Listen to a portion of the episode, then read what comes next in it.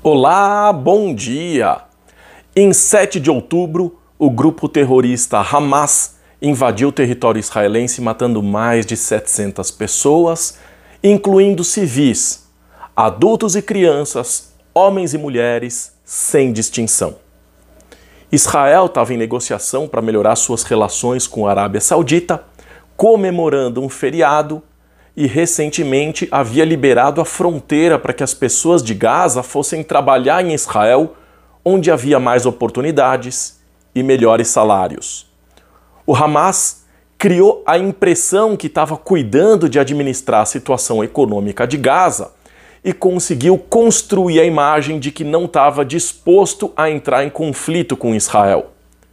No entanto, estavam montando uma operação de guerra no dia 7 lançaram por ar 3 mil foguetes e muitos homens de paraglide que bloquearam as comunicações do exército israelense e protegeram o terreno para que houvesse uma infiltração por terra.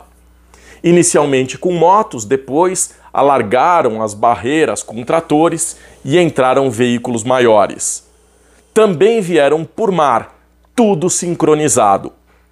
O Hamas é financiado pelo Irã o 17º maior poderio militar do mundo com mais de 40 milhões de homens.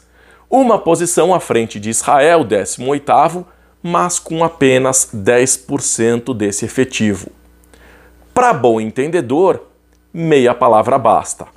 O Irã fez com que a Arábia Saudita e Israel parassem as negociações e a consequência disso é a volatilidade no preço do petróleo já que Arábia Saudita e Irã são grandes produtores mundiais.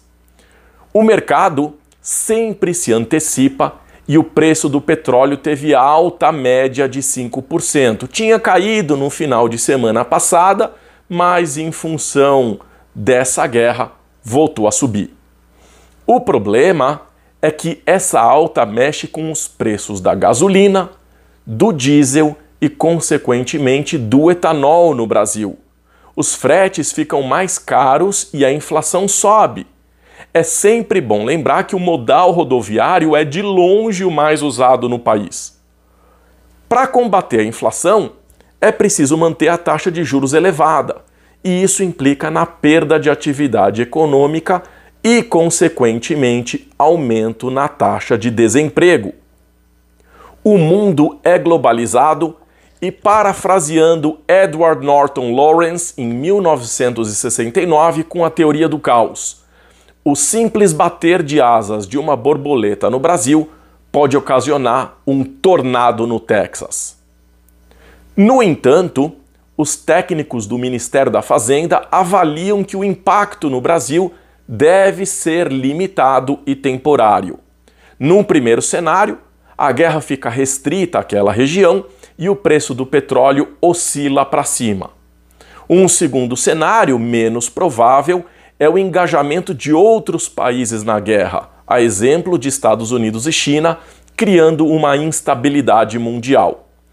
Ainda avaliam a possibilidade de um terceiro e bem improvável cenário, que é a imposição de sanções impostas pelos países árabes aos países que mantêm relação comercial com Israel.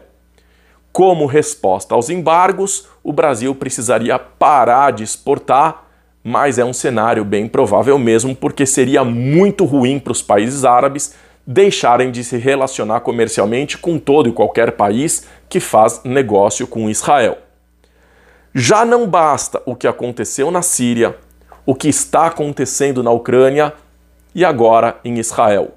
O mundo não precisa de mais guerras. Depois da pandemia era momento de reconstrução, de entender como a vida é sagrada, de promover a paz, o respeito.